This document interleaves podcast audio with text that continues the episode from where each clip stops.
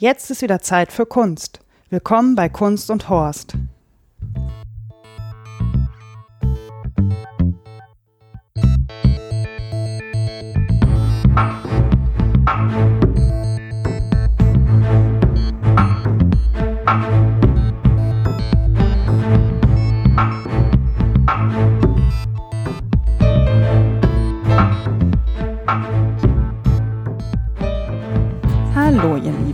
Sitze im wunderbaren Münster bei Sonnenschein in einem Café und war gerade mit meinem Gast in einer Ausstellung.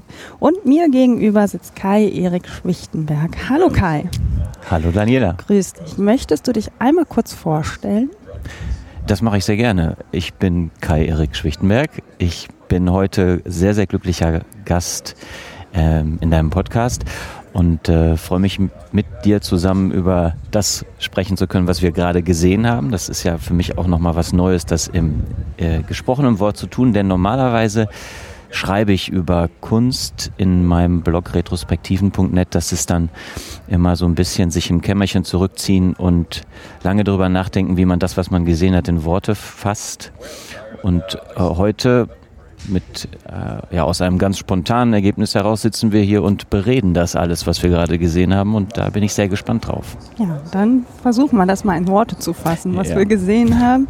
Wir waren in der Ausstellung Homosexualitäten im LWL Museum für Kunst und Kultur hier in Münster.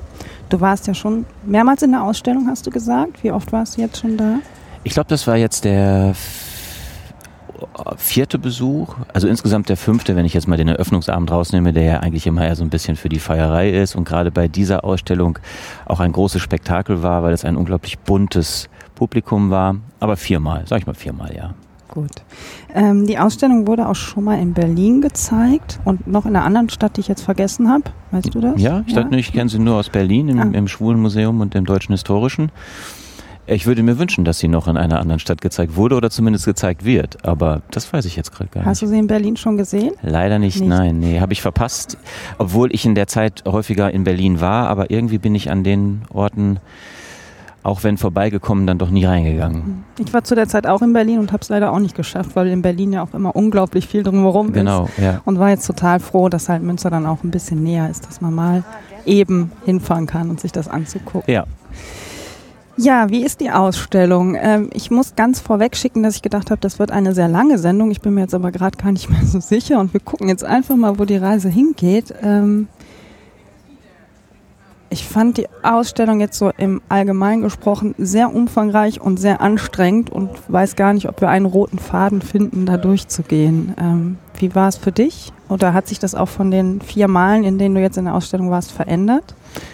Das hat sich schon verändert. Also ich gebe dir recht, die Ausstellung ist unglaublich anstrengend, weil sie einfach auch ein vielleicht auch gar nicht äh, zu zu, zu machendes, äh, einen zu machenden Versuch unternimmt, nämlich ein sehr komplexes Thema in, in fünf Räumen abzubilden. Ähm, und das merkt man auch der Ausstellung in ihrer Komplexität an. Also sehr, sehr viel Material, sehr viel Text, ähm, sehr viel Bild, sehr viel Video, äh, alles Mögliche tatsächlich in die fünf oder sechs Räume, die sind, nicht reingezwängt, würde ich nicht sagen, aber schon sehr so sehr komprimiert, dass der Blick auch immer auf neue Informationen fällt und das macht es schon herausfordernd. Was ich jetzt erlebt habe heute war, dass ich schon beim jetzt vierten Mal versuche, mich irgendwie zu konzentrieren auf ein bestimmtes Thema oder auf einen bestimmten Raum und das nicht alles versuche in einem zu verarbeiten. Hm. Also ich habe die ersten 20, 30 Minuten gemerkt, dass ich mich überhaupt auf gar nichts konzentrieren konnte. Also in den ersten Raum, in den wir reingekommen sind, ist auch unglaublich viel Videomaterial, was man sich angucken kann. Ähm, was ganz schön ist, da sind ja so Säulen mit Videos, die man sich angucken kann. Äh, und in der Säule auf den Seiten sind dann immer so Gegenstände, die Leute, die da gesprochen haben, mitgebracht haben, die man sich nochmal angucken konnte. Aber bis ich das gecheckt habe, war irgendwie schon 20 Minuten um, bis ich überhaupt mal gemerkt habe, wie jetzt der Zusammenhang zwischen den einzelnen Objekten in der Vitrine ist und den Videos, die gezeigt worden sind. Ja, ich, ich, muss, ich muss dazu auch gestehen, ich habe dich ja in der Ausstellung noch gefragt äh, oder die, dich, auf eine, dich auf eine Telefonkarte in einer der Vitrinen aufmerksam gemacht und dich gefragt, was, was das denn wohl soll, warum da eine Telefonkarte ist. Ich habe erst dieses Mal beim vierten Mal festgestellt, dass es einen Bezug gibt zwischen den Videos und den Stücken, die da in den Vitrinen gezeigt werden. Und das hat dazu geführt, dass dieser Raum für mich das erste Mal äh, mea culpa das erste Mal wirklich auch schlüssig erkennbar war und dass alles seinen Sinn ergab in der Kombination miteinander. Das ist ja kein sehr willkommen heißender Raum, der ist ja relativ zugebaut eigentlich. Das gibt sicherlich begrüßendere Atmosphären, wenn man in den ersten Raum einer Ausstellung kommt. Aber durch diese Säulen erarbeitet man sich den auch schon ganz gut. Und wenn man dann irgendwann mal rafft, dass das einen Bezug gibt zwischen den Ausstellungsstücken und den Videos, die daneben gezeigt werden, ist man schon ein ganzes Stück weiter. Mm, das stimmt. Ähm, ein, äh, eine, eine Installation ist mir sofort als allererstes in, ins Auge gesprungen und sie ist, glaube ich, auch so der zentrale Punkt, wenn man reinkommt. Und zwar ist das von Elmgreen und Dragset. Das ist ein dänisch-norwegisches Künstlerduo. Man sieht, äh, wenn man reinkommt in den ersten Raum, einen kleinen Jungen, der da steht, nur mit einem Schlüpfer bekleidet und High Heels an, vor einem Spiegel stehend, mit einem Lippenstift auf dem Boden. Und ähm, das war das. Er, erstmal bin ich so völlig Irritierung, äh, orientierungslos durch den Raum gegangen, weil ich überhaupt nicht wusste, wohin. Und dann habe ich gedacht, komm, jetzt konzentriere dich mal auf dieses Objekt, weil das ist das andere. Ist, äh, die Videos, die gezeigt werden, ist ja viel. Äh, Zeitgeschehen, also Zeitzeugen, Menschen, die über ihr Coming-out sprechen, ähm, darüber, wie sie mit ihren Eltern darüber gesprochen haben, dass sie schwul oder lesbisch sind, wie sie in der Gesellschaft damit umgegangen sind, wie sie in kleinen Orten groß geworden sind, wo es einfach nichts Schwules gab. Und das war eine Installation, auf die ich mich irgendwie so mit meinem Kunstblick konzentrieren konnte und sagen konnte, okay, jetzt guck einfach mal, was hier passiert, ohne die ganzen Informationen um mich drumherum, die mich so auf mich eingeprasselt sind. Ähm, wie findest du die Installation? Ähm, ja, das ist der, das ist tatsächlich der, der, der begrüßende Teil, äh, finde ich, in diesem Raum und auch ein bisschen so das Bindeglied zwischen den zwischen den Säulen und den Geschichten, die da erzählt wird. Denn dieser Raum, hast du ja gerade gesagt, ist ja, finde ich jedenfalls, ist so mein Eindruck, dem, äh, ja, dem Thema äh, Coming Out äh, gewidmet über die Videos und die, und die Stücke, die in den Vitrinen gezeigt werden, über die Zeitzeugenberichte. Äh, ich finde, dass, das, äh, dass die Installation von Elmgren und Draxet, die da steht, äh, einen, einen guten Hinweis darauf gibt, wohin die Reise geht. Also auch ein bisschen äh, ein Hinweis darauf, dass es um das Spiel mit mit Geschlechterrollen und äh, Geschlechterklischees geht, äh, um die, unsere Vorstellung davon, äh, wie man oder was man zu sein hat oder auch nicht und auch äh, davon natürlich erzählt, wann man Sexualität an sich für sich entdeckt oder entwickelt und äh, welchen gesellschaftlichen Stellenwert das alles einnimmt. Dieser kleine Mensch, der da steht, vermeintlich ja ein Junge, würde ich jetzt mal tippen, äh, der, der strahlt ja auch bei aller Fragilität und äh, so klein und zerbrechlich, wie er da wirkt, auch schon ein bisschen was wie, naja, wie sowas wie Stolz aus. Also der steht da auf diesen High Heels und der hat sich äh, Lippenstift ähm, an die Lippen natürlich gemalt, also selbstverständlich dahin, Gott sei Dank. Ähm, und steht vor diesem Punkt auf der Nase. genau, Gott sei Dank, er die hat die Lippen getroffen und er steht vor diesem Spiegel und ich finde, er steht da auch sehr selbstbewusst. Und ähm, ich finde, das ist ein, das ist ein schönes begrüßendes Thema in dieser Ausstellung. Während du jetzt erzählt hast, ähm, wie du, wie du das, die Installation da siehst, habe ich mich auch gerade selber dabei ertappt, das könnte ja auch ein Mädchen sein. Ne? Ja, genau, darum habe ich, ich mal hab gesagt, sofort, ein kleiner Mensch. ich habe sofort, meine Interpretation war sofort, ja, das war ein Junge. Ja. Ähm, weil ich auch eine Anekdote damit verbinde. Ich habe äh, in einer früheren Arbeitsstelle von mir eine Arbeitskollegin gehabt, die sehr lange mit ihrem Mann versucht hat, ein Kind zu bekommen. Und dann haben sie nach vielen Jahren gesagt, wir geben das jetzt auf und kriegten dann, wie das oft so ist, wenn der Druck raus ist, wurde sie schwanger.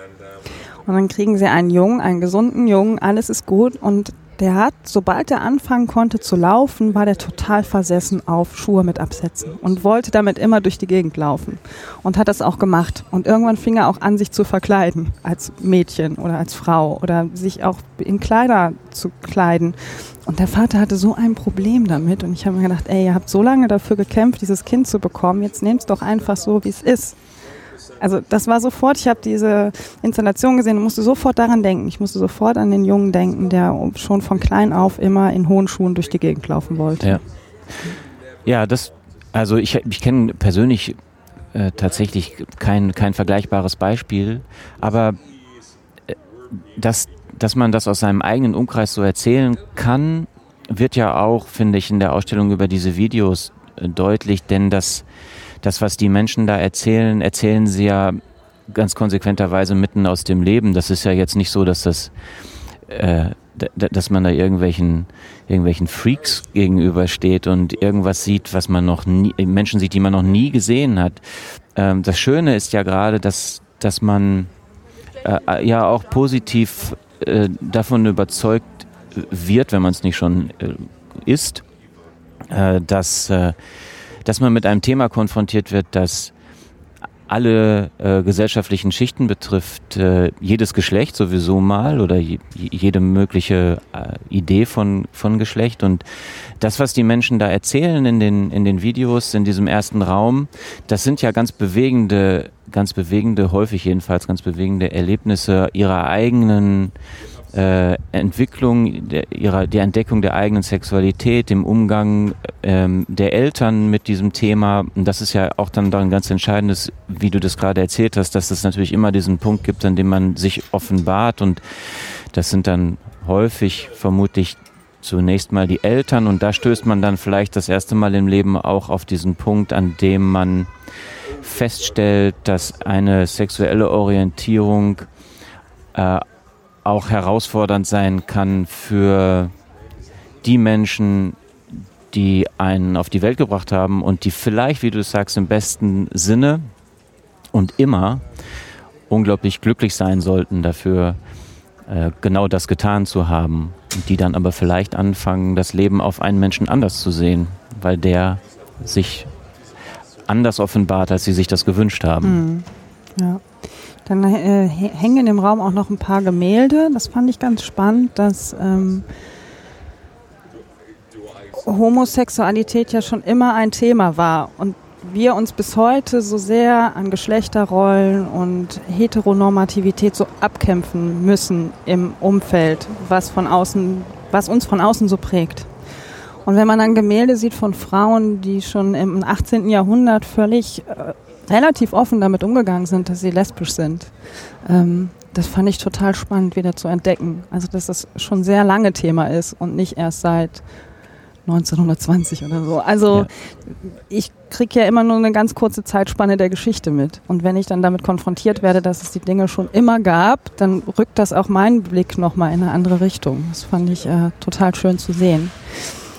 Und was mir auch aufgefallen ist, ähm, ich habe so ein bisschen das Gefühl, ich weiß aber nicht, ob das stimmt, dass man so in den 20er Jahren, also 1920, in dieser Zeit so, ganz anders mit dem Thema nochmal umgegangen ist ähm, bis zum Ersten Weltkrieg. Dann hat sich natürlich die ganze Welt irgendwie verändert und danach fing dieser Kampf wieder von vorne an. Also so fühlt sich das für mich ein bisschen an. Ich kann das jetzt nicht... Äh, wirklich belegen. Es ist eigentlich nur so ein subjektiven Eindruck, den ich habe. Ne? Aber auch in diesem Raum waren ja ganz viele Bilder so von 1928 mit Frauen in Männerkleidung oder Männer in Frauenkleidung aus Clubs und Bars.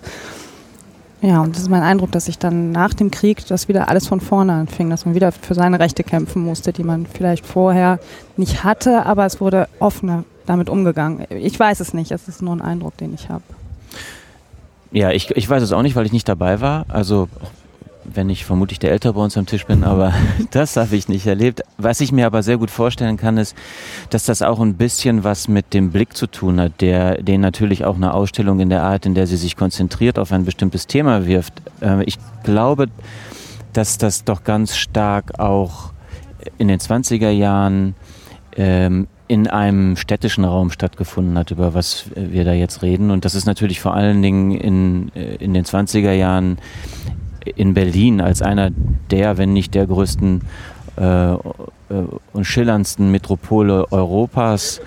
Äh, ich denke, dass das dass, das, dass der Blick auf diese Zeit nicht zuletzt auch der Blick auf diese Stadt ist und dass das vielleicht auch viel vieles, was äh, daneben stattgefunden hat, äh, in unserem Blick fast gar nicht mehr zulässt. Also ob das tatsächlich so war, dass dass das freier war und, und naja, irgendwie anders oder schon damals äh, freier ausgelebt wurde, wage ich nicht zu beurteilen. Die Bilder, die man da sieht, sprechen zumindest ja die Sprache einer Zeit, in der das da, wo es so war, sehr exzessiv war.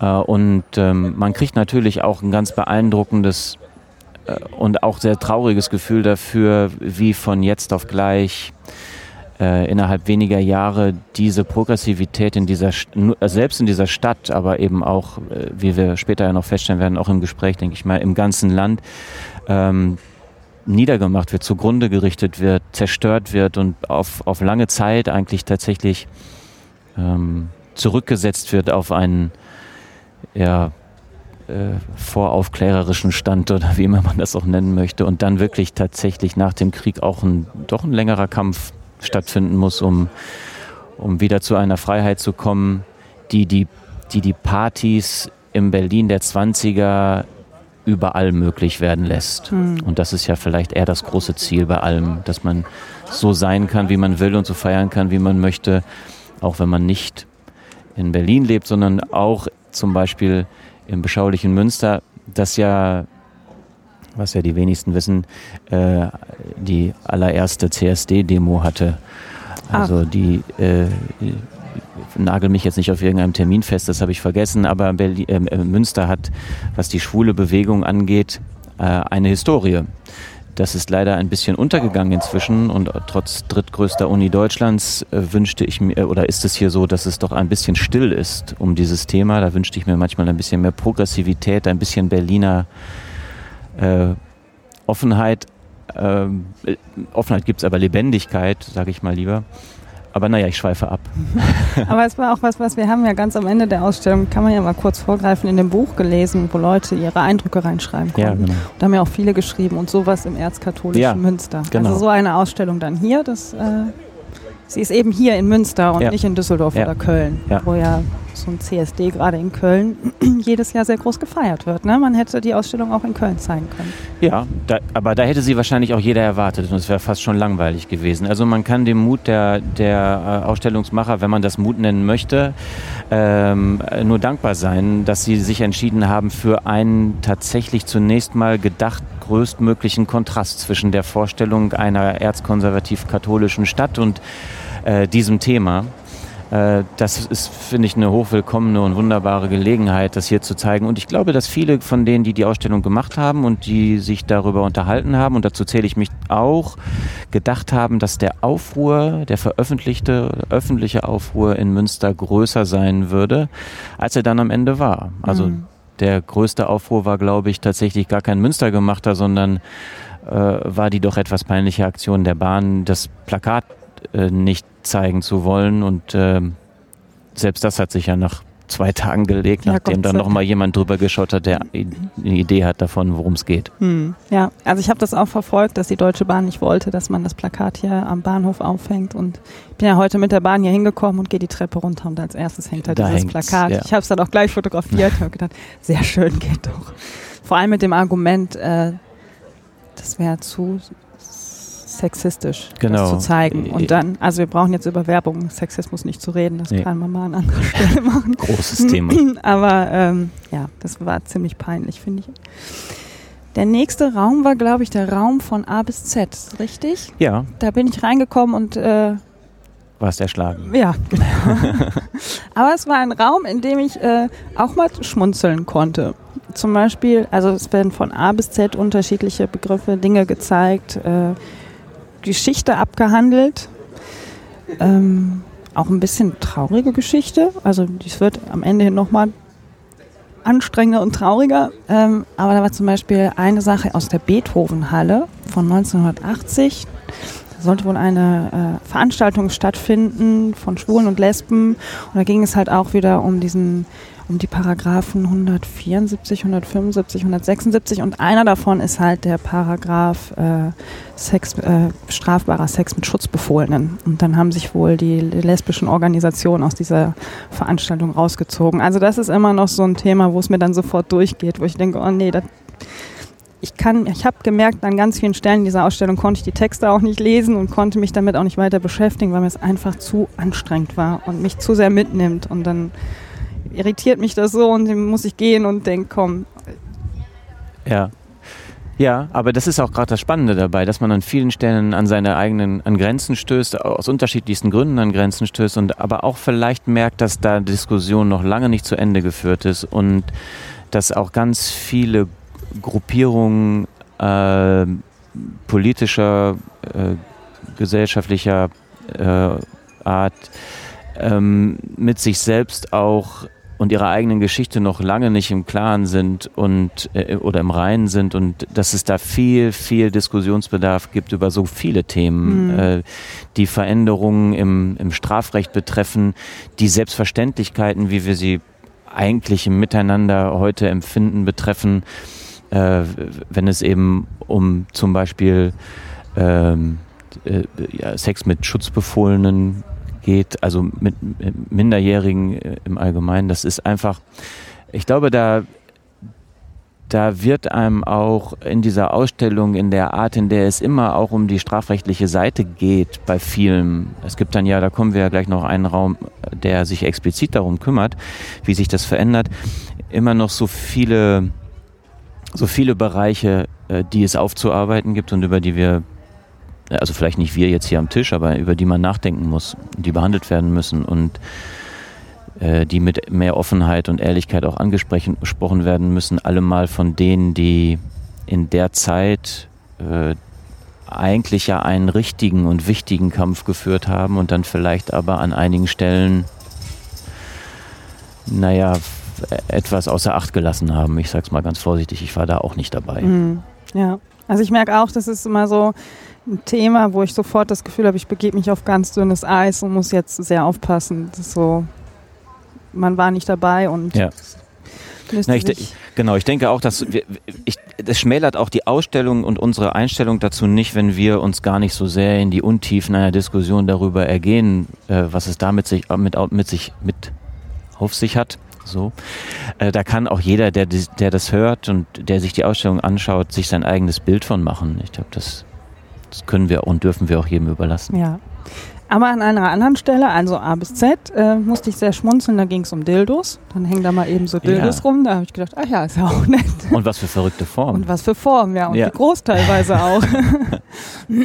und was habe ich noch gesehen, was mich ganz, äh, manchmal so diese Offenheit der Leute, so Krüppellesben war an einer Stelle. Mhm. Also lesbische, die auch noch eine Behinderung haben so, dass man, dass ich an ganz vielen Stellen mit Dingen konfrontiert worden bin, über die ich mir vorher einfach keine Gedanken gemacht habe. Ja. Das ist total spannend in dem Raum. Aber auch da ist es mir wieder sehr schwer gefallen, mich auf irgendwas zu konzentrieren.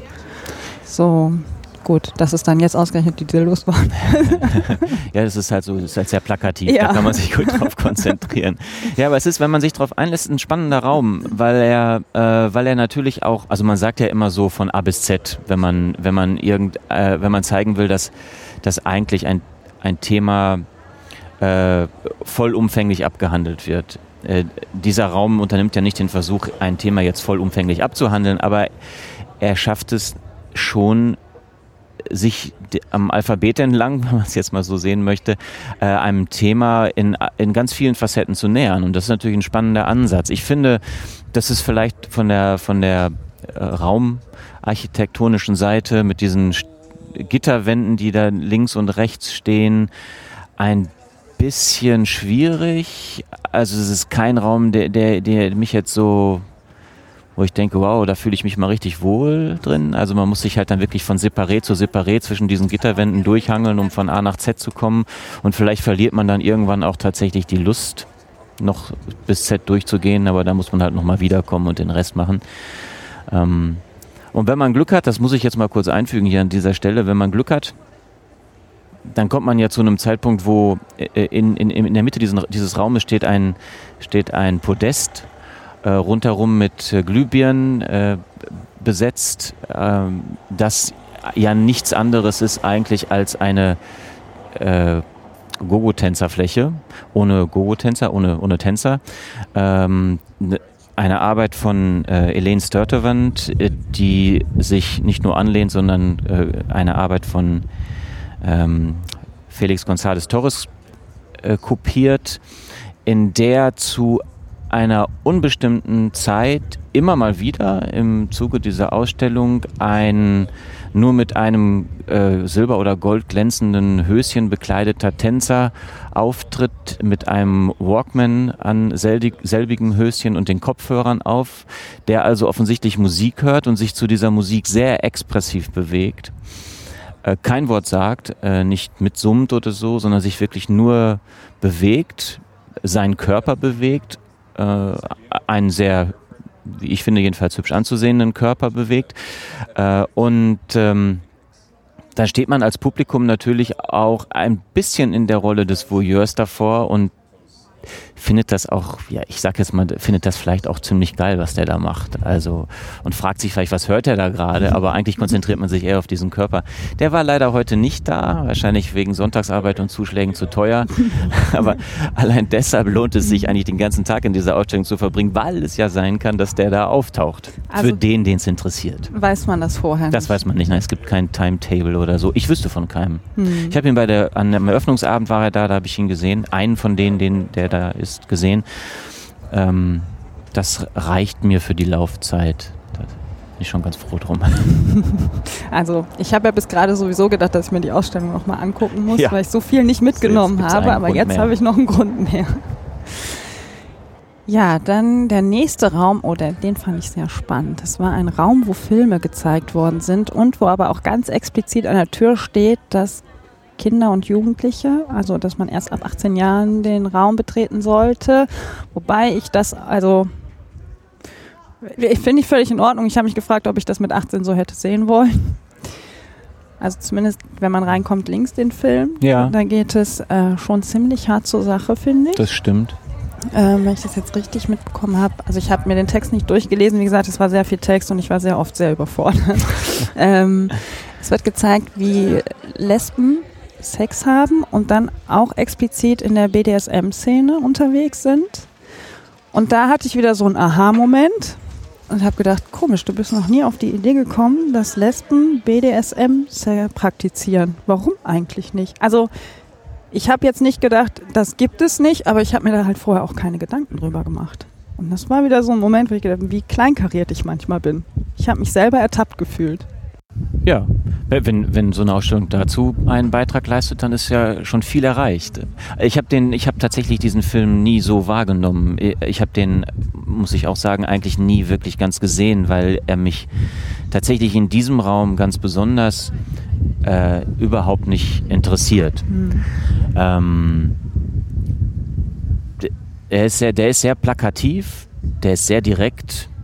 Ähm, äh, für mich ist er ein bisschen auch ein Hinweis darauf, wie sehr willkürlich inzwischen ab 18 ist, äh, weil ich äh, schon das Gefühl habe, dass Menschen, die deutlich jünger sind, schon krasseres gesehen haben im Leben als das, was in diesem Raum läuft. Aber nun ist es ja eine, eine rechtliche Geschichte, weswegen man dann da offensichtlich mit unter 18 nur mit Begleitung von Erziehungsberechtigten rein darf, wenn überhaupt. Ich weiß es jetzt gar nicht. Aber na gut, das ist ja eine Entscheidung des Hauses. Äh, ich finde den, diesen, dieses Video, naja, es ist halt da.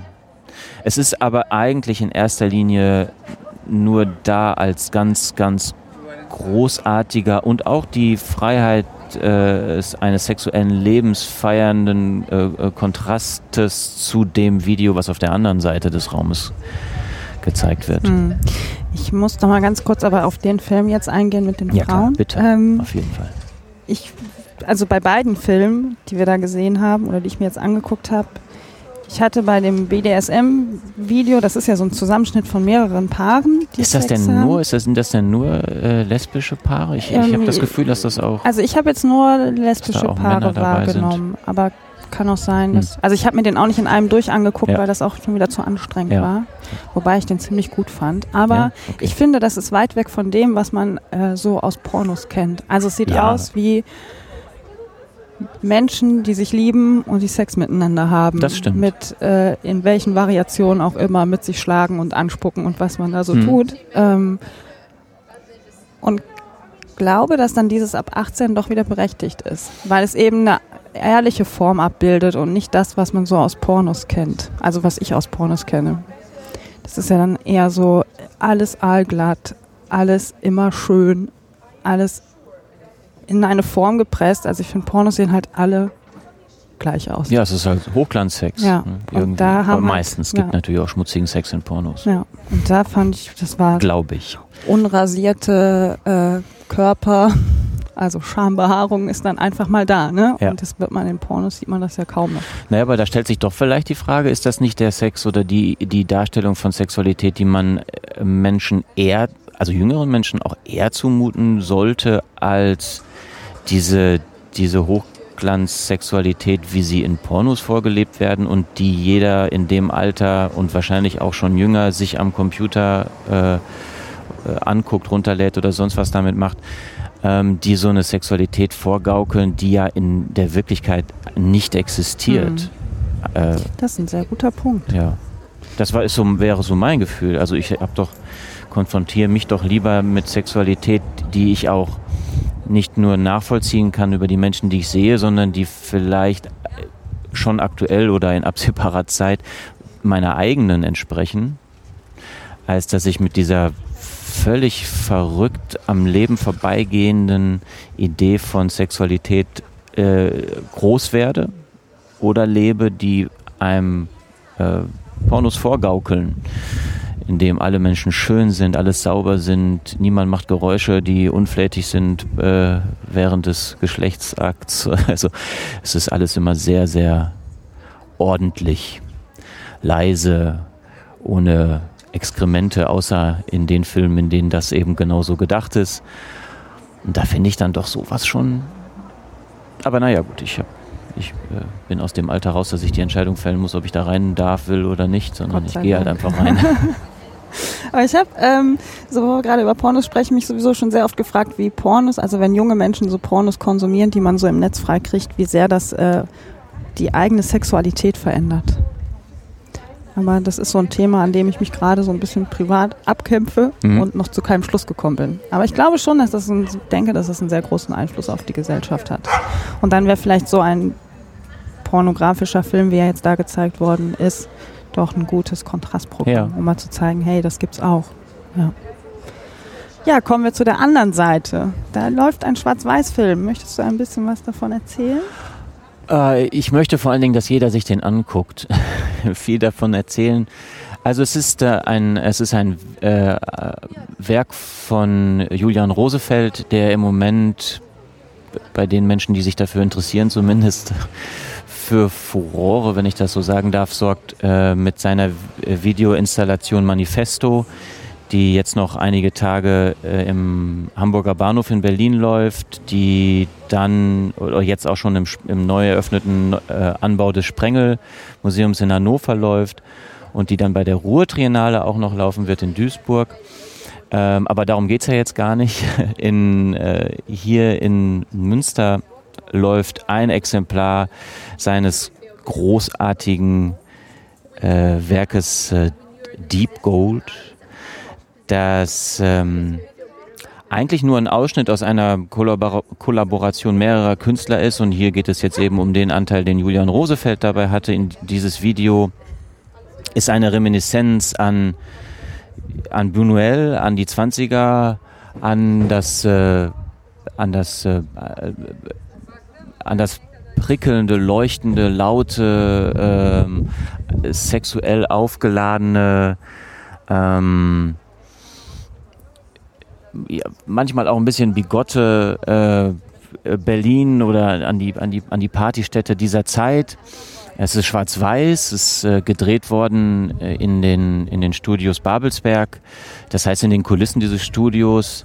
Und die Kulissen spielen natürlich auch eine ganz große Rolle, weil es zuletzt, nicht zuletzt ja auch um das Thema Kulisse geht, also darum, um, um Sein und Schein, um, ähm, um, um Kampf, um Aufbegehren äh, und um das, was vielleicht auch dahinter steht, also dieses sich Freiheit erkämpfen in verschiedensten äh, Situationen des Lebens. Äh, dieser, dieses Video hat einen, hat einen Protagonisten, einen, einen Helden, der in, dieses, äh, in diese Szenerie startet, indem er aus dem Fenster springt.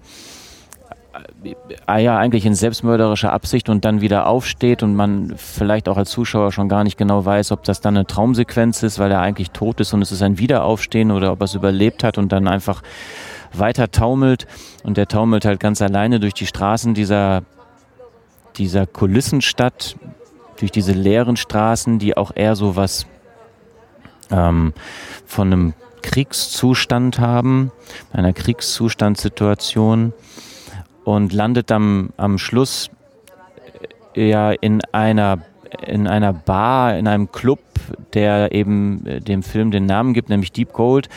Und da ist, da ist genau das, was eben diese Zeit und das, worüber wir vorhin schon gesprochen haben, eigentlich ausgemacht hat, vermeintlich ausgemacht hat, nämlich da ist die Party, da ist der große Kontrast äh, zu dem grauen und sehr tristen und eigentlich auch sehr abstoßenden Alltag äh, vor der Tür. Der Kontrast zu einer Welt, die doch eher gekennzeichnet ist von, von äh, Klassenkampf, von äh, Überlebensversuch und Wille, von äh, ja, eben äh, städtischem, städtischem Umfeld, äh, das wenig Schönes hat.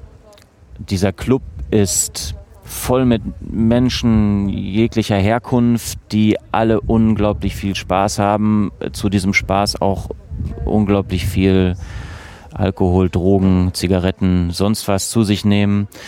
Ähm, mit äh, Burlesque-Tänzerinnen, mit Tän Tänzern, äh, mit Verkleidung, mit Nacktheit, äh, mit wunderbaren und manchmal auch etwas abstoßenden Kostümen, mit Dekadenz, mit äh, Musik, mit äh, mit Texten, auf die man achten sollte. Äh, und der Protagonist ist da wirklich so ein bisschen wie im, naja, wie in so einem Delirium. Also anders kann ich mir die Situation nicht erklären. Der, der ist halt eigentlich gar nicht so richtig bei sich und weiß gar nicht, was ihm da so passiert und trudelt da so durch und nimmt das alles, nimmt das alles wahr, wie wir vielleicht die Ausstellung wahrgenommen haben, nämlich wahnsinnig viele Eindrücke, unglaublich viel auf unglaublich kleinem Raum. Äh, und das ist, das muss ich sagen, und das gilt für die Sachen von Julian Rosefeld, das ist nicht nur grandios inszeniert, grandios gefilmt, sondern es hat einfach auch eine grandiose Qualität. Das ist ein Traum und es ist toll, dass es die, im Rahmen dieser Ausstellung in, äh, in Münster zu sehen ist. Und es ist toll, dass man sich auch ein bisschen damit auseinandersetzen muss und abarbeiten muss daran, was hat das eigentlich mit dem Ausstellungsthema zu tun und dann eben so einen kulturhistorischen Ausflug macht äh, in, in, die, in die Welt der 20er, in die, in die, ins Ausleben von Sexualität, in die Freiheit oder Unfreiheit, je nachdem, auf welcher Seite der Tür man steht äh, in die gesellschaftliche Komponente, die sich eben daraus ergibt und die Frage, wie ist das eigentlich heute? wo feiern, wo feiern äh, wir heute, also oder anders gesagt, wo feiern zum Beispiel Lesben und oder Schwule, äh, wo feiert die LGBT-Community ihre Partys, äh, sind die draußen oder sind die eher hinter verschlossenen Türen und dafür umso wilder? Ähm, da sind viele Bezüge möglich. Und es gibt viel Anlass darüber nachzudenken, aber das, sind, das ist auch die Schönheit der Werke von Julian Rosefeld, dass Nachdenken zwingend dazu gehört bei aller Schönheit des Bildes, mit dem man konfrontiert wird. Mein Gott, das war ziemlich viel Text für ein einziges Video, Entschuldigung. Aber das Video geht auch 18 Minuten. Ja, stimmt. Ich, also, Habe ich noch? Nein. Nein, es ist ein, also es ist auch ästhetisch ein unglaublich ja, schöner Film, das muss man einfach sagen. Also wird's auch, wenn man in die Ausstellung geht und eigentlich denkt man ist schon voll bis oben hin, diesen Film sollte sich jeder bis zu Ende angeguckt haben. Ja. Also läuft ja auch im Loop. Ich bin auch zwischen mittendrin reingekommen und dann bleibt sitzen und guckt euch das wirklich einmal komplett an. Das ist eine ganz fantastische Arbeit. Also auch von der Ästhetik her der Bilder ist es unglaublich schön. Ja. ja. Ja, schön, dass du das auch so gesehen hast. Ja. Also ich bin, da rein, ich bin da rein und das ist natürlich auch ein riesen Eyecatcher. Ne? Das ist eine sehr große Leinwand ja. und dann dieses Schwarz-Weiße und mhm. wunderbar. Also auch die Kostüme, die getragen werden oder auch die Nacktheit, die gezeigt wird. Das ist alles total ästhetisch. Das ja. ist sehr angenehm. Ich finde aber diesen Raum auch toll. Also ganz am Anfang dieses Raums äh, quasi als, als, als äh, lebendiges, nein nicht lebendig kann man nicht sagen, als skulpturales Stück zu dem zu diesem Porno, Nicht-Porno-Video, das da läuft, äh, äh steht ja eine, eine Säule, eine äh, von, von innen beleuchtete Säule mit einer, mit einer Plexiglasplatte und auf der liegt ein Glasumschnall Dildo Penis von Monica Bonvicini und äh, der wird halt wirklich bestrahlt wie, das ist jetzt ein total falsches Bild, wie das goldene Kalb nicht. es hat aber schon was sehr Aber es ist halt eine, was sehr sakral, wirklich ja. sehr, sehr sakral ähm, beeindruckendes. Äh, und dieser, dieser Raum hat eine ganz, ganz eigene äh, Lebendigkeit, die auch mit den mit und zu den anderen so recht gar nicht passt, weil mhm. sie einen so ein bisschen rausreißt. Und äh, dieser Raum äh, übernimmt ja in diesem Kontext aus Kultur- und kunstgeschichtlicher Betrachtung oder Kultur- und Kunstbetrachtung übernimmt ja ganz äh, allein den Bereich Kunst. Also alles, was da steht, liegt, hängt und gezeigt wird, ist Kunst und zeigt aber eben auch die gesellschaftspolitische, gesellschaftliche Implikation, die Kunst immer mit sich bringt. Also dass Kunst nie für sich, sondern immer für eine Idee von Geschichten erzählen, Welt erzählen steht. Und das haben die fantastisch gemacht, diesen Raum, der den ich so in noch keiner Ausstellung, äh, die jetzt da ja laufen, liefen ja schon ein paar, so gesehen habe. Das ist wirklich sehr gelungen, sehr, mhm. sehr gelungen. Also ich fand den, also auch gerade im Kontrast zu den anderen Räumen fand ich den Raum äh, fantastisch und habe da auch zum ersten Mal so ein bisschen was wie Ruhe bei allem was da gezeigt wird, trotzdem Ruhe gefunden und konnte mich auch mal auf etwas einlassen, ohne das Gefühl zu haben, ich muss jetzt links, rechts, was ist da noch, was passiert hier. Also ich konnte mich wirklich hinsetzen und die 18 Minuten diesen Film genießen ja. und auch mitnehmen. Und von den ganzen Informationen, die so auf mich eingeprasselt sind, habe ich, glaube ich, unglaublich wenig mitgenommen. Und das finde ich total schade. Also es ist wirklich eine Informationsflut von Anfang an und dieser Raum hat wirklich eine ganz besondere Ästhetik. Ja. Ja, äh, äh, ich finde, ich finde, man sollte ein bisschen äh, der Kraft des Visuellen vertrauen, wenn man durch die Ausstellung geht. Das gilt sowohl für die Videos von, äh, die, ich nenne sie jetzt mal, das hört sich jetzt seltsam an, aber von Zeitzeugen, also von Menschen, die aus ihrem eigenen Leben berichten, über die wir schon gesprochen haben im ersten Raum. Das gilt für die, für die ähm, Bilder, die an den Wänden hängen. Und das gilt natürlich für diesen Videoraum und es gilt für den, den Bereich der Kunst, der sich an, an mehr, mehreren Stellen über die Ausstellung verteilt, immer wieder offenbart und auch in der Art, wie er mit dem Thema umgeht, offenbart. Äh, ich glaube, dass einem das schon wahnsinnig viel erzählt darüber, worum es geht. Und dann mit ganz viel, mit ganz viel Muße und, und, und Zeit und Konzentration vielleicht fünfmal in die Ausstellung gehen und jedes Mal nur einen Raum nehmen und die Texte lesen, weil wie du es schon gesagt hast, das ist einfach das macht einen fertig. Das ist einfach irre, irre viel Stoff. Also ich, wir kommen ja jetzt zum nächsten Raum und wenn ich mich recht erinnere, war das der Raum mit den äh, Boxen, in die man sich reinsetzen konnte, ja. wo dann von oben ja. äh, Zitate von einzelnen Menschen äh, gesagt worden sind und ja. wo es auch ganz viel um die NS-Zeit ging. Mhm. Ähm, und ich stand da teilweise vor den Bildern und Text und habe wirklich mit den Tränen gekämpft und ich habe nur nicht geheult, weil du an meiner Seite warst, weil mir das nämlich mega peinlich gewesen wäre. Aber ich war heute, ich war kurz davor zu sagen, ich gehe jetzt hier raus. Ja. Ich habe es ehrlich gesagt nicht mehr ausgehalten. In diesem Raum besonders? In oder? diesem Raum besonders, ja. Mhm.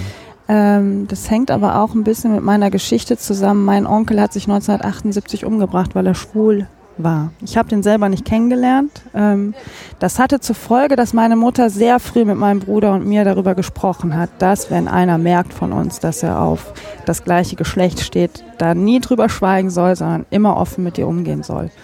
Und wenn dann auch in dem ersten Raum so Geschichten kommen von Leuten, die ihr Coming Out haben oder diese Verfolgung, die da zu der Zeit stattfindet und ja auch diese strafrechtliche Seite bis in die 90er Jahre rein, das macht, nimmt mich so dermaßen mit, dass ich das echt kaum aushalte.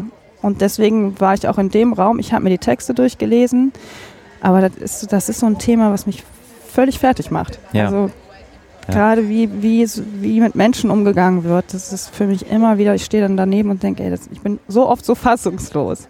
Ähm, ja, und in dem Raum war es wieder so nah und so schlimm für mich, gerade auch diese NS-Zeit, dass die Schwulen gebrandmarkt wurden mit einem rosa Dreieck und ins KZ gesteckt wurden, verfolgt worden, umgebracht worden sind. Ähm, ja, das ist was, was ich nicht ertragen kann. Also ich kann einfach nicht verstehen, wie, wie Menschen so sein können. Ja.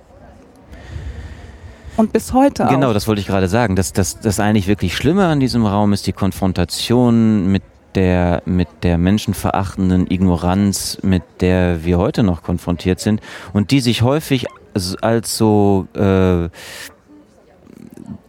gesellschaftskonformes äh, äh, ja, wie soll man das nennen? Also gesellschaftskonforme Äußerungen äh, äh, so tun, als ob. Da gibt es, da gibt es dieses eine, da gibt es in diesen, in diesen, in diesen Kammern, in die man sich da setzen kann, Kammern ist ein bisschen übertrieben, aber in diese, auf diese Räume, Bänke, die, auf die man sich setzen kann, gibt es dieses eine Zitat, das mir in Erinnerung geblieben ist von, von Sido, der da sagt, dass er ja mit dem mit mit Schwul die Schwulen äh, äh, gar nicht beleidigen wollte, sondern er, er benutzt den Begriff Schwul analog zu sowas wie behindert. Mm, das ist mir auch hängen ähm, ja. Und das und das sagt jemand, der der mit seiner Musik, seinen seinen Texten, all dem, was ihn ausmacht, so sehr auch als ähm, Vorbild oder als Abbild einer Generation steht, dass das schon erschreckend ist. Nicht mal nur, weil er damit zeigt, wie unfassbar äh, dumm er ist, sondern äh, weil er es schafft, in einem einzigen Satz ähm, nicht nur Dinge zusammenzubringen, die nichts miteinander zu tun haben, sondern äh, auch zu zeigen, äh, wes Geistes Kind er ist, indem er, indem er Schwule äh, beleidigt und Behinderte beleidigt. Hm. Also äh, es geht gar nicht ums Gleichsetzen oder ums Gegeneinandersetzen. Äh, es ging, geht ihm ja auch nicht um eine Diskussion um das äh, Thema, sondern es geht einfach darum, abzuwerten und dieses Abwerten auch noch als äh, Coolness hinzustellen, also sich quasi zu entschuldigen mit dem Hinweis darauf, dass äh, das gar nicht so schlimm ist, äh, weil ja behindert auch nicht so schlimm ist. Also was, absurd. was eine wirre Vorstellung. Na gut, das ist nur, das ist jetzt nur eine einzige, ein einziges Zitat. Die restlichen sind nicht weniger erschreckend und vor allen Dingen auch erschreckend aktuell. Mhm. Und gerade jetzt im Moment äh, gibt es ja endlich nach so vielen Jahren geht es geht es ja um die Entschädigung von von Opfern des äh, 175ers. Das heißt also, das ist ja ein Thema, das uns bis heute begleitet. Das ist ja nicht irgendwie seit 30 Jahren ausgestanden und jetzt wird darüber mal diskutiert, wie man das Ganze gesellschaftlich verarbeiten kann und, äh, und so weiter und so fort, sondern das, das schwingt in allem mit, das schwingt mitten in der Gesellschaft. Und das zeigt dieser Raum tatsächlich. Dass er zeigt, dass es zwischen, zwischen dem, dem menschenverachtenden und zerstörenden Hass der Nazis und der Art vieler, die heute über Minderheiten welcher Idee auch immer so abfällig reden, keinen gro so großen Unterschied gibt, außer den, dass sie glücklicherweise gerade nicht institutionalisiert in der Lage sind, ihren Scheiß umzusetzen und äh, in die Realität zu bringen, wie dummerweise die Nazis das durften. Und man kann nur hoffen, dass, dass jeder, der in diesem Raum war und aus diesem Raum rausgeht, merkt, wie fragil auch so Systeme sind, in denen wir leben und wie fragil auch dieses vermeintlich so stabile, in dem wir leben, wobei wir ja gerade die Brüche an den Rändern mehr als deutlich merken. Also das ist ein Augenöffnerraum, da gebe ich dir absolut recht. Und wenn man dann natürlich, wie du auch noch so einen biografischen Bezug dazu hat, also so einen familiär biografischen Bezug dazu hat, dann kann ich die Erschütterung nur umso mehr verstehen, die, die da mitklingt. Äh, ich kann nur jedem empfehlen, immer zu heulen, wenn es ums Heulen geht, egal ob das für andere oder für einen selber peinlich sein könnte. Das gehört dann halt zu, dazu, Emotionen zu zeigen. Mhm. Und dieser Raum fordert das heraus, definitiv. Ja, ist, also ich glaube, ich denke, der Raum ist für jeden erstmal anstrengend. Ähm, also ich habe auch dieses Sido-Zitat gehört und musste das sofort vertwittern, weil ich das so unglaublich dumm und dämlich und ich habe das Zitat gehabt, das kann man doch, also ich war so fassungslos und da waren so viele Zitate, die ich dann aber schon gar nicht mehr aufschnappen konnte, weil ich immer noch diese Worte in meinem ja. Kopf hatte. Das, das, gibt's doch gar nicht. Also ja, ich beleidige. Ich habe Schwule nie beleidigt. Hm. Ich benutze Schwul so, wie ich behindert benutze. Also, ja, da gab es so noch irgendein, irgendein Zitat von einer Frau, die mal jetzt letztes Jahr wohl bei Hart aber heißt das hart aber fair mhm. gesessen hat, hart aber fair gesessen hat und dann äh, sinngemäß sowas gesagt hat, dass wir ja schon wohl dahin kommen, dass man das dass man das, das Hetero als Begriff äh, dass man sich da was schon für schämen muss bald, weil alles so eine, das, weil es so eine, so eine für sie empfunden so eine Homosexualisierung der Gesellschaft gibt. Es ist also quasi, es wird so zum Normalzustand und Leute, die sich als hetero bekennen, werden dann in absehbarer Zeit äh, dafür schräg angeguckt. Also was für, naja, dass es solche Menschen gibt, ist schon klar. Ähm, aber was ein deutlicher Hinweis dafür, dass es weiterhin und immer noch ein eigentlich täglicher Kampf sein muss, dafür zu sorgen, dass die nicht die Mehrheit sind und nicht so laut gehört werden, wie sie es gerne möchten. Mhm. Aber das macht, machen also diese Boxen, in die man sich da setzen kann, auch nochmal sehr bewusst, ja. wie, wie du schon sagtest, wie fragil das alles ist und dass es auch brandaktuell ist. Also es ist ja noch lange nicht ausgestanden. Ne? Und ganz im Gegenteil, ich habe auch eher das Gefühl, dass wir uns gerade zurückbewegen mit dem, was so um uns herum passiert. Da war auch ganz interessant in dem Raum eine Weltkarte, ähm, die zeigt, in welchen Ländern zum Beispiel Homosexualität unter Todesstrafe steht, ähm, wo es ähm, die Gleichstellung gibt, also wo Schwule und Lesben heiraten dürfen, mhm. also offiziell die Ehe schließen dürfen und sich nicht verpartnern lassen, wie es noch immer in Deutschland der Fall ist. Mhm. Das war ziemlich interessant zu sehen, wobei ich sehr lange gebraucht habe, um die Karte zu verstehen, weil sie so in Grautönen ja, ähm, ist und das komplex. ist ein bisschen anstrengend dann zu gucken, wo jetzt welche Farbe zugehört, weil es eben nicht so bunt ist, sondern alles in Grau, Schwarz und Weiß gehalten mhm. ist. Ja. ja, das ist eine Karte, die, die, die eine unglaubliche Komplexität hat und diese Komplexität zeigt aber auch, wie komplex dieses Thema in der Welt noch ist und wie unterschiedlich und wie grausam in vielen Ländern, vor allen Dingen ähm, in Afrika. Das finde ich, das ist eines einer der erschreckendsten Beispiele, wenn man da sieht, in wie vielen Ländern das, also das, das Leben der eigenen Sexualität da äh, unter Todesstrafe steht und es ist eine Karte, die einem verrückterweise auch zeigt, dass dieses immer mit dem Finger auf die USA zeigen, das fand ich auch da, ne, dass, dass, dass man das in dem Fall aber bitte schön mal sein lassen mhm. muss. Denn es gibt da ja quasi so eine, wenn man so will, so eine Skala, die zeigt, wie weit ist dieses Land eigentlich in der absoluten Gleichstellung äh, ähm, homosexueller Lebens- oder gleichgeschlechtlicher Lebenspartnerschaften. Und ähm, da wenn man das mal überhaupt jetzt in so einem, in, auf so einer Skala zeigen, äh, andeuten kann oder darf, da zeigt sich aber dann zumindest, da sind die ein Stückchen weiter. Mhm, da sind wir noch auch, nicht. Fand ich sehr interessant und auch innerhalb Europas. Also ja. da ist ja, also je grauer das Land, desto weniger Rechte. Ganz genau. schwarz ist dann äh, die Länder, in denen die Todesstrafe gilt. Ähm, da war Deutschland äh, nicht als Hellfeld zu erkennen. Nein, nein. da muss ich echt noch was tun. Aber es ist auch wieder so ein Augenöffner, finde ich. Wenn man das dann so in der ganzen, also es ist eine Riesenwand, so in Gänze sieht, ja. da was passiert, ist schon ziemlich spannend. Ja, nach dem Raum muss ich sagen, habe ich den nächsten Raum eigentlich kaum noch wahrgenommen. Ich habe nur noch mitbekommen, dass es irgendwie um äh, die Heilung äh, der Homosexualität geht, dass es ja etwas ist, was man durchaus bestimmt äh, heilen kann. Das ist so, was mir aus dem Raum jetzt noch hängen geblieben Ja, es ging auch ganz stark, also dem, der, der, ich finde den, den jetzt dann folgenden Raum, der ist sehr pädagogisch, auch mhm. so vom, vom, vom Ausstellungsaufbau sehr pädagogisch, obwohl es um ein unglaublich wichtiges Thema geht, nämlich äh, eigentlich um die äh, ein, um die biologische Bandbreite von Geschlecht.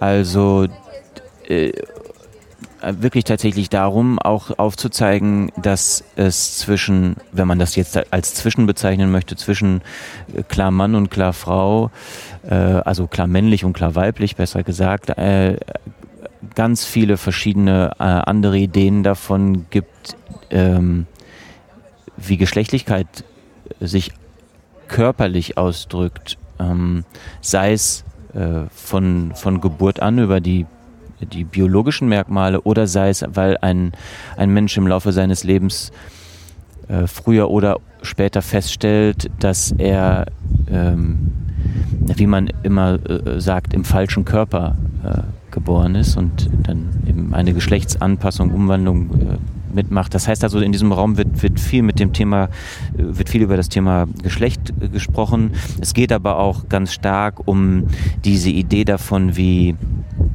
wie, äh, die, wie in Gesellschaften verschiedener Zeiten äh, äh, solche, also Geschlechtsthemen, Sexualthemen überhaupt äh, wahrgenommen wurden. Also es geht um den Kinsey Report und es geht um Magnus Hirschfeld. Äh, das heißt, es geht um die Geschichte ähm, der, der Öffnung der Gesellschaft für das breite Spektrum an Sexualität.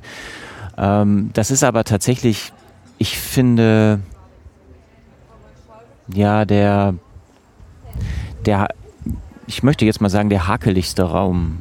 So richtig wohl fühle ich mich nicht da, weil das so sehr, der ist, der ist sehr, sehr steif, sehr, äh, ja, wenig, also diese Vitrinen und dieser Blick darauf, auf die Texte, äh, dieses sehr verschachtelte, äh, dieses Klein-Klein und dann am Ende der Ausstellung, wo man schon voll ist mit Informationen, ist es einfach, wahrscheinlich ist es so, wie du es gesagt hast, es reicht dann einfach. Man ist, man ist so voll und da muss man aufpassen, dass man nicht sagt, ich habe keinen ich habe keinen Bock mehr, das interessiert mich nicht mehr, sondern dass man dann vielleicht einfach sagt, ich kann jetzt nicht mehr, ich muss nochmal wiederkommen und diesen Raum sehen, denn der ist wichtig, ja. Ich habe mich auch gerade gefragt, ob man, also wenn ich jetzt das zweite Mal in die Ausstellung gehe, ob ich nicht einfach andersrum reingehe. Ja. Dass man dann vielleicht in Anführungsstrichen von hinten anfängt, ne? Genau. Dass man dann noch ein bisschen ja. fitter im Kopf ist und aufnahmefähiger. Ja.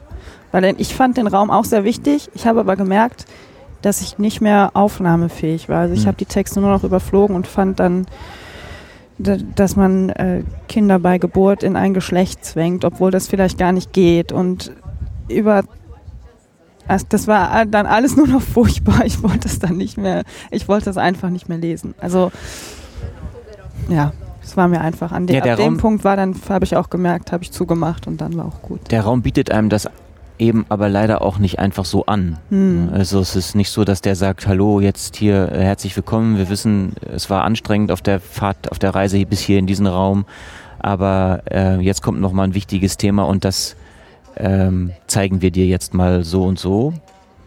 Sondern es ist wirklich tatsächlich eher ein Raum, der, der auch so was Klassenzimmermäßiges hat und was äh, eher so ein, was einen dann ein bisschen zurücksetzt und zurücknimmt und dann wenn man auch gerne ausatmen möchte, dann nutzt man das, dann nutzt man diesen Raum. Obwohl es da so viel gibt, was wichtig wäre. Also beim zweiten Mal andersrum reingehen in die ja. Ausstellung. Ja.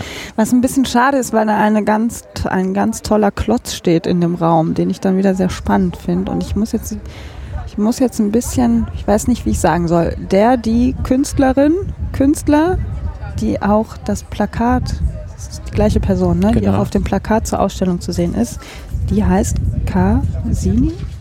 Ich weiß es nicht, du müsstest mal auf den Katalog schauen, da ah. ist er vorne drauf. Wenn du den dabei hast, dann. Ich habe den dabei, ich gucke da. Kannst du da mal schauen. Also, es ist auf jeden Fall natürlich ein ganz großes äh, äh, Spiel auch mit dem Thema äh, Geschlecht, auch in der Art, wie es sich äh, körperlich eben äußert.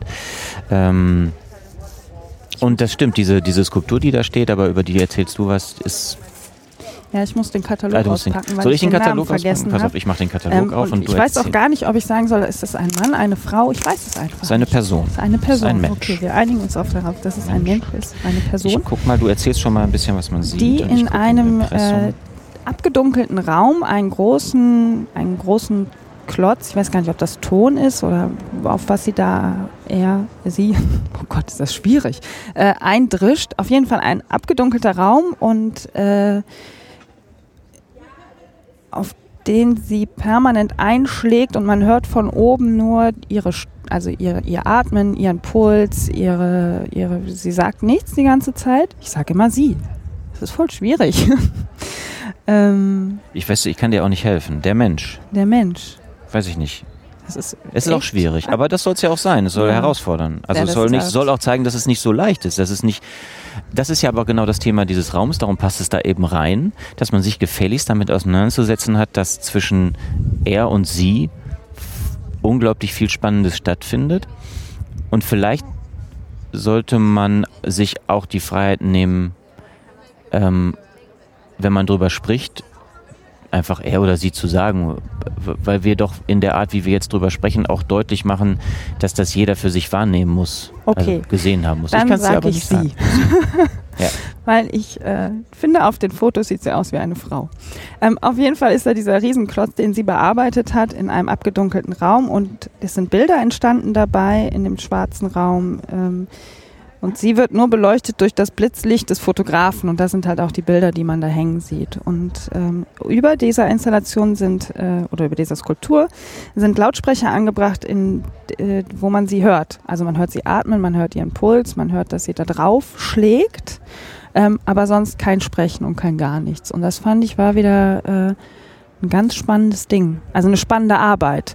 Ohne jetzt äh, mir auch groß den Text nochmal durchgelesen zu haben. Ich weiß, dass es da um die äh, natürlich auch einen politischen Hintergrund gibt. Äh, es geht um die Menschen, die diskriminiert und getötet worden sind. Ähm, und auch noch um eine ja, also, also die, so die, das ganze Ding heißt Advertisement Homage to Banglis, part of the larger body of work Cuts A Traditional Sculpture, a Six Months Durational Performance aus 2011 von Heather Cassels. Und ähm, was ich daran spannend finde, ist, dass diese Person, die man da sieht, auf diesen Bildern sieht, auf den Fotos, die über dieser Skulptur hängen, die sie da ja bearbeitet hat, ähm, unglaublich ausgeprägt klassisch männliche Merkmale hat, nämlich wahnsinnig muskulös ist. Ähm, also schon fast erschreckend muskulös. Das sieht man auch auf dem Plakat sehr gut.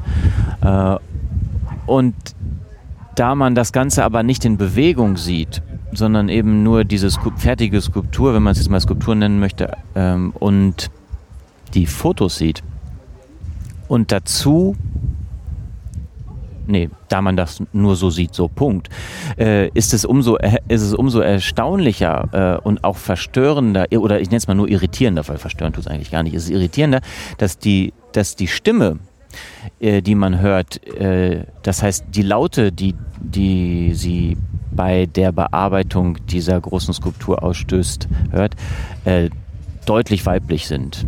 Also das sind, sind sehr hohe äh, Töne, die mich ein bisschen erinnern an äh, alte Tennis-Match-Zeiten mit äh, Tennisspielen von Monika Seles. Das war dann immer das hervorstechendste Merkmal, waren, waren ganz laute Äußerungen der Verzückung, könnte man fast sagen. Aber in dem Fall geht es natürlich um Äußerungen einer unglaublichen Kraftanstrengung, einer unglaublichen Wut, äh, einer äh, einer unglaublichen Körperlichkeit, die sich auch damit zum, äh, die sich damit ausdrückt und die sich dann tatsächlich auch eindrückt in, in diese, in diesen großen Klotz aus, was war das nochmal?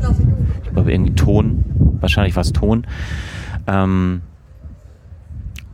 und äh, die man von diesem, von diesem Körper auch erwartet,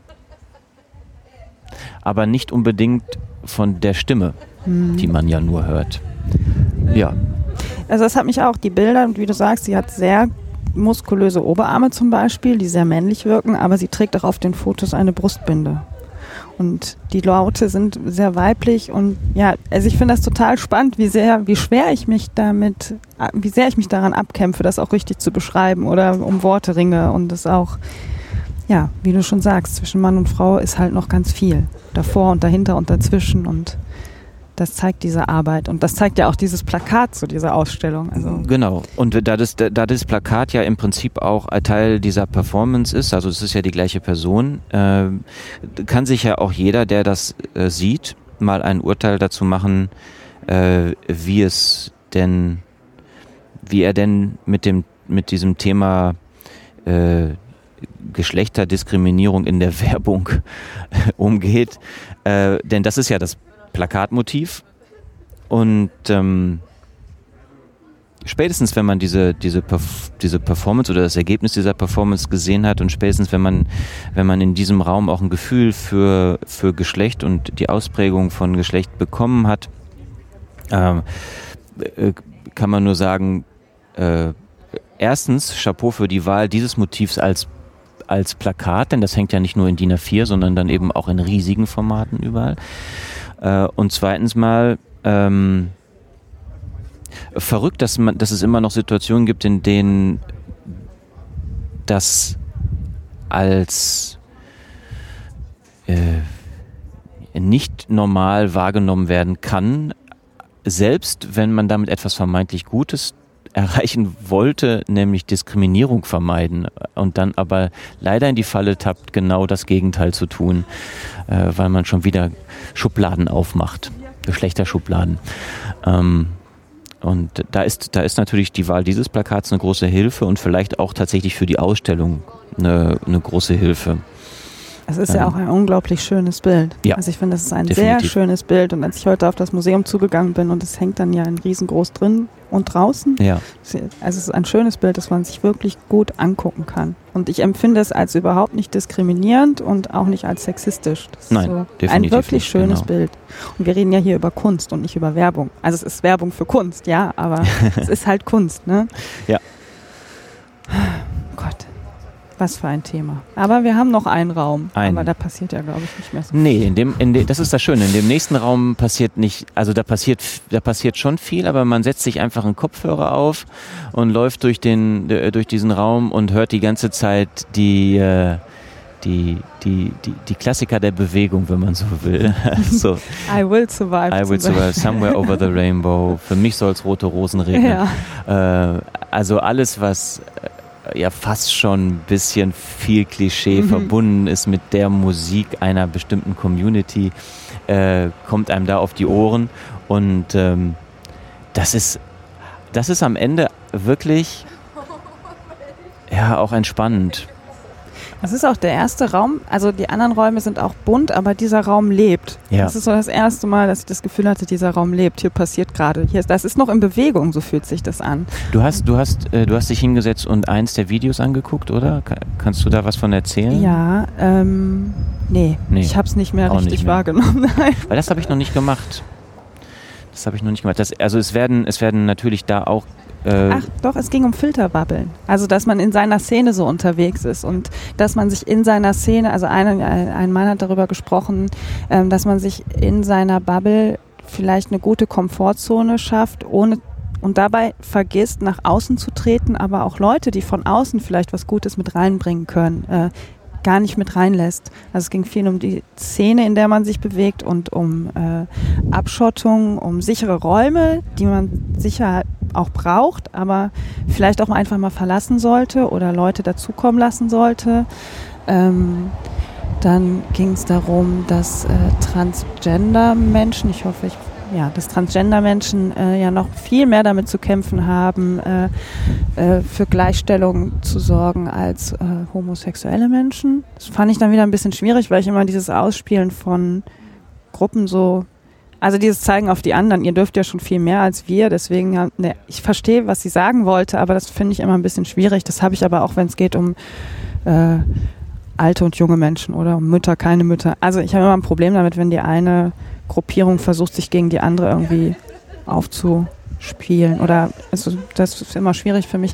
Aber ich fand halt diesen Aspekt der, der, der Szene, darum geht's, dass man in der Szene sehr unterwegs ist und vielleicht auch gute Dinge schafft, aber nach außen hin es oft auch nicht schafft, die Dinge zu vertreten oder dass man dann nach außen tritt und dann sagen alle draußen so, ja, ist ja eine schöne Idee, aber hier bei uns nicht. Ja. Da, darum ging es. Und dann gibt es da diese große, diese große, wirklich wunderbar bunt bemalte ähm, Wand mit äh, ganz, ganz links. Das ist jetzt äh, für alle, die es hören, gerade total, total egal, ob es ganz links war, aber ich visualisiere das gerade nochmal für mich äh, mit, einem, mit einem wunderbaren äh, An, äh, Umrissporträt von Wladimir Putin mit ziemlich viel Schminke im Gesicht. Das äh, hat mir sehr gefallen. Und an dieser Wand sind ganz viele kleine äh, Glasvitrinen aufgebracht oder eingebracht, in der, in denen ähm, äh, wirklich Alltagsgegenstände äh, schwuler Bewegung äh, gezeigt werden. Also da sind die sind so Regenbogen-Badges. Da ist äh, das erste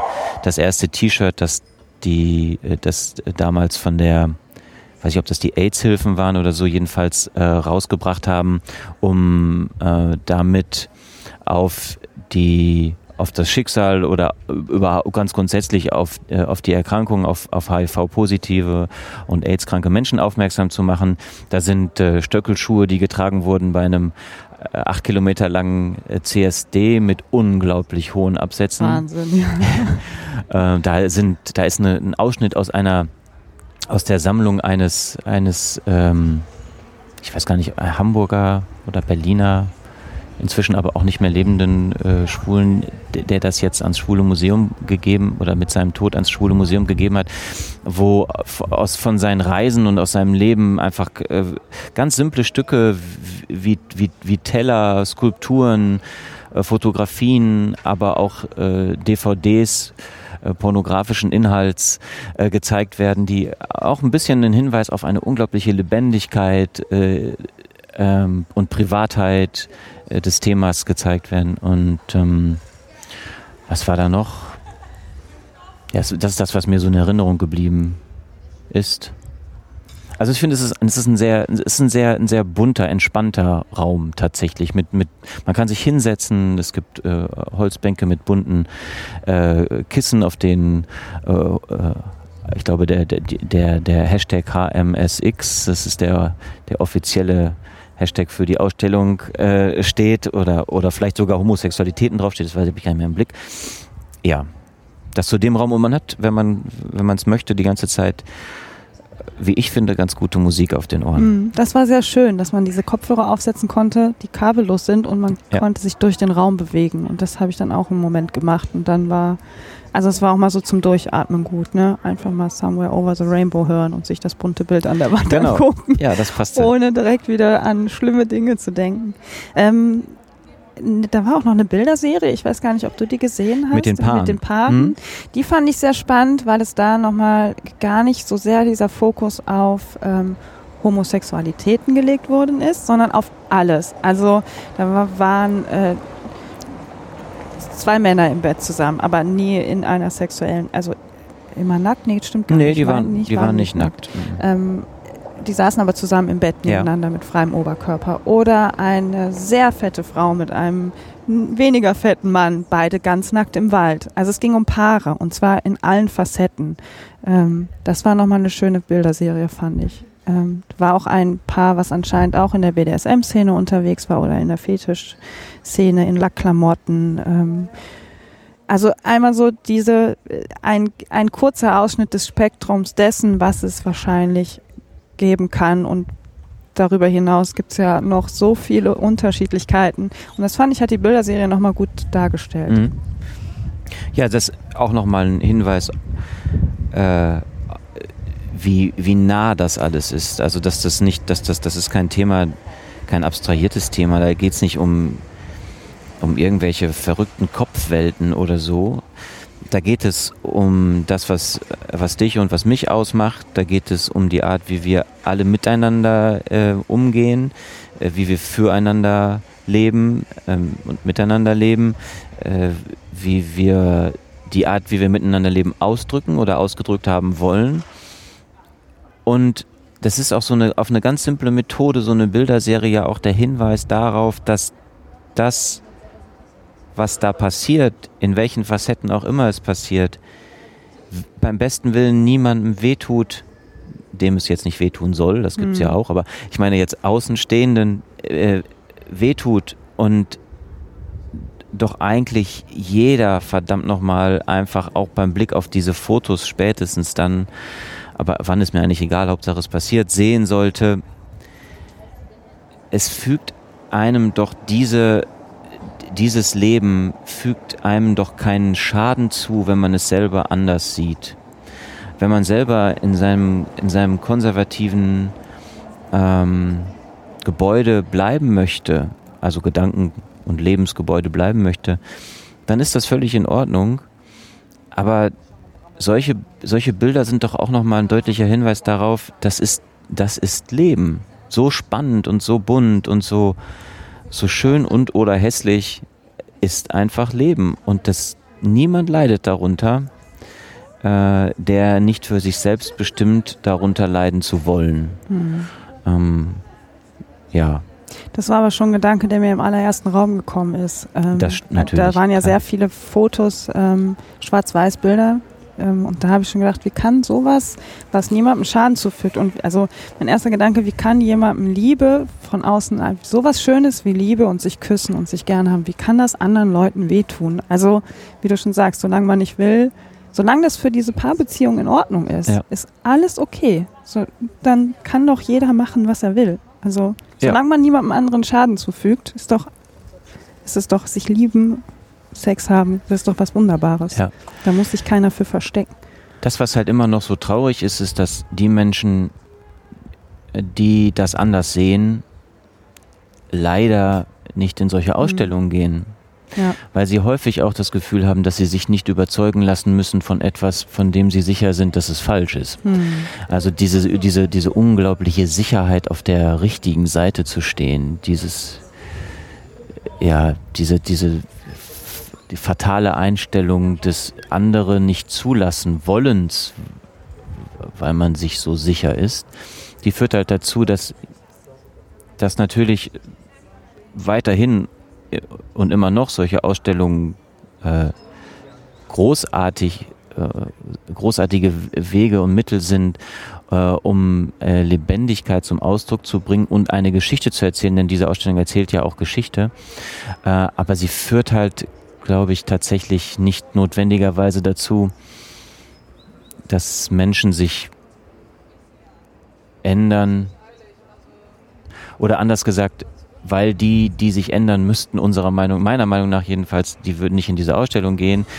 Das heißt, eigentlich muss man in, im, im Privaten, im, im, im Öffentlichen, im Umfeld, in dem man eben äh, lebt, arbeitet, atmet, feiert, in dem man mit Menschen umgeht, da muss man wohl die Überzeugungsarbeit leisten. Das ist vielleicht auch gar nicht Aufgabe von, von Ausstellungen, die für die gemacht sind, die wissen, worum es geht. Hm. Also ich denke auch, also ich hatte auch den Gedanken, dass Menschen, die dann nicht, die mit dem Thema nichts zu tun haben wollen, weil sie einfach eine andere Überzeugung haben, nicht in die Ausstellung gehen ja. werden. Und ich denke, es geht auch nur, wie du sagst, im Klein-Klein. Ne? Ja. Wenn jemand sich abfällig über Schwule, Lesben, Behinderte, grauhaarige, kleine, große, dicke, dünne äh, äußert, einfach immer wieder reden, einfach mal sagen, ey, was sagst du denn da gerade? Ja? ja? Pass mal, so, das geht wahrscheinlich nur im Klein-Klein. Aber ja? die haben dieses, die haben dann dieses Plakat in your face, die müssen das ertragen. Über die, über die Laufzeit der Ausstellung müssen die das, die müssen das sehen. Ja, es hängt auch relativ viel hier, ja. ne? Das ist äh, ja. super. Gott sei Dank ist das so. Also wirklich. Ähm, das ist auch eine große, eine große Freude, dass diese, diese Stadtgesellschaft äh, das nicht nur, nicht nur erträgt, das wäre ja fast schon traurig, wenn sie, wenn sie es ertragen würde, also quasi sagen wollen würde, ja gut, das muss jetzt sein, äh, sondern das auch lebendig im Stadtraum präsentiert, nicht so versteckt und sagt, so das reicht ja am Museum. Da, die Leute, die da hingehen, die wissen ja, was sie sehen wollen, sondern es ist halt überall. Hm. Vielleicht sollten andere Städte dieses Plakat auch mal aufhängen. Alle sollten das. Jede Stadt sollte dieses ah, Plakat jedes, aufhängen. Genau, Macht mal Werbung für Münster. Jede Stadt sollte auch so eine Ausstellung haben. Ja. Weil das Fatale dabei ist ja, dass man, also das habe ich jetzt auch erlebt, also äh, was auch die eigene äh, persönliche Geschichte von, von, äh, von Coming Out und all dem betrifft. Es ist ja doch so ganz stark auch eine Tendenz zum sich zurücklehnen äh, zu erkennen. Also ich erkenne die jedenfalls bei mir und vielleicht auch bei vielen in meinem persönlichen Umfeld, ähm, die da sagt, es ist, es gibt genug ähm, Menschen, die für unsere Rechte kämpfen. Äh, und dann ist man schnell in der Situation, wo man sagt, denen, überlassen wir das auch mal. Die machen das schon gut und die machen das richtig und die unterstützen wir auch und das ist so toll, was die machen und das ist auch toll, was die schon geleistet haben und auf die Beine gestellt haben. Und dann kommt man aber immer in die Situation, dass man sagt, ja, aber ich selber, nee, es ist ja gar nicht so meine Welt. Dieses schrille, bunte äh, CSD, dieses so, so so tunte sein und so. Also man ertappt sich, wenn man wenn, wenn man es falsch macht, ganz schnell auch in, in, selber in der Rolle eines Menschen, der in Schubladen denkt, schnell auch äh, herabwertend und beleidigend werden kann. Äh, und ähm, da ist, glaube ich, so eine Ausstellung auch nochmal ganz gut für die, für die Community selber, sich im Klaren zu werden darüber. Ähm, das, ist, das ist ein gemeinsamer Kampf, der immer noch geführt werden muss und der von leider viel zu wenigen geführt wurde und geführt wird.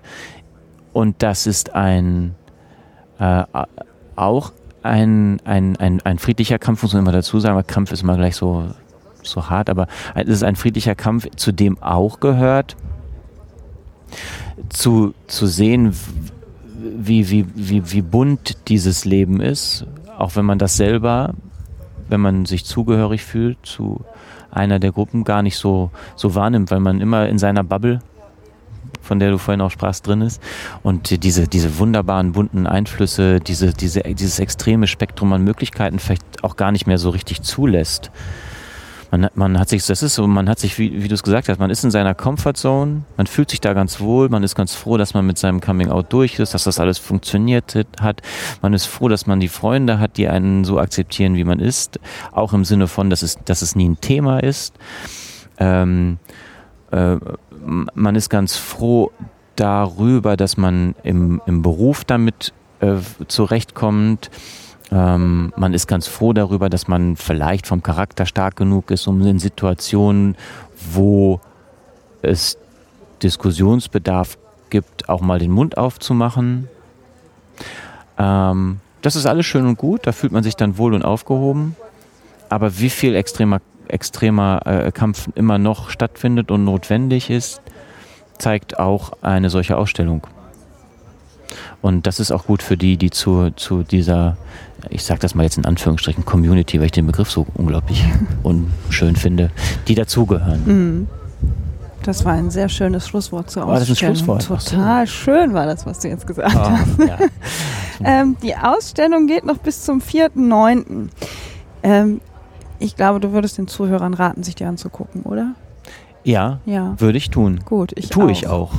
ich tue das hiermit. Es ist viel Zeit bis zum 4.9. Das heißt, man kann mehrmals reingehen. Ja, sollte man auch machen. Also ich werde nochmal nach Münster fahren, weil ich mir unglaublich viel durch die Lappen gegangen ist und ja. ich glaube, ich auch den schönen Film nochmal sehen möchte von Julian Rosefeld. Ja, Julian Rosefeld, der Meister. Ein, wunderbar. Ja, ich habe dich ja schon darauf vorbereitet. Es gibt immer ein Wort zur Episode am Ende der Episode. Hast du denn ein Wort zur Episode? Ist dir was eingefallen? Ja, ich habe ein Wort zur okay. Episode. Bin gespannt, schieß los. Mein Wort zur Episode ist offen. Schön. Mein Wort zur Episode ist Schweigen. Das ergänzt sich jetzt sehr gut. Sehr gut, ja. Dann vielen Dank, dass du mit mir die Ausstellung besucht hast und mein Gast bist. Ich danke dir, dass du mich eingeladen hast. Sehr gerne. Und euch wünsche ich allen eine kunstvolle und gute Zeit. Bis bald. Tschüss.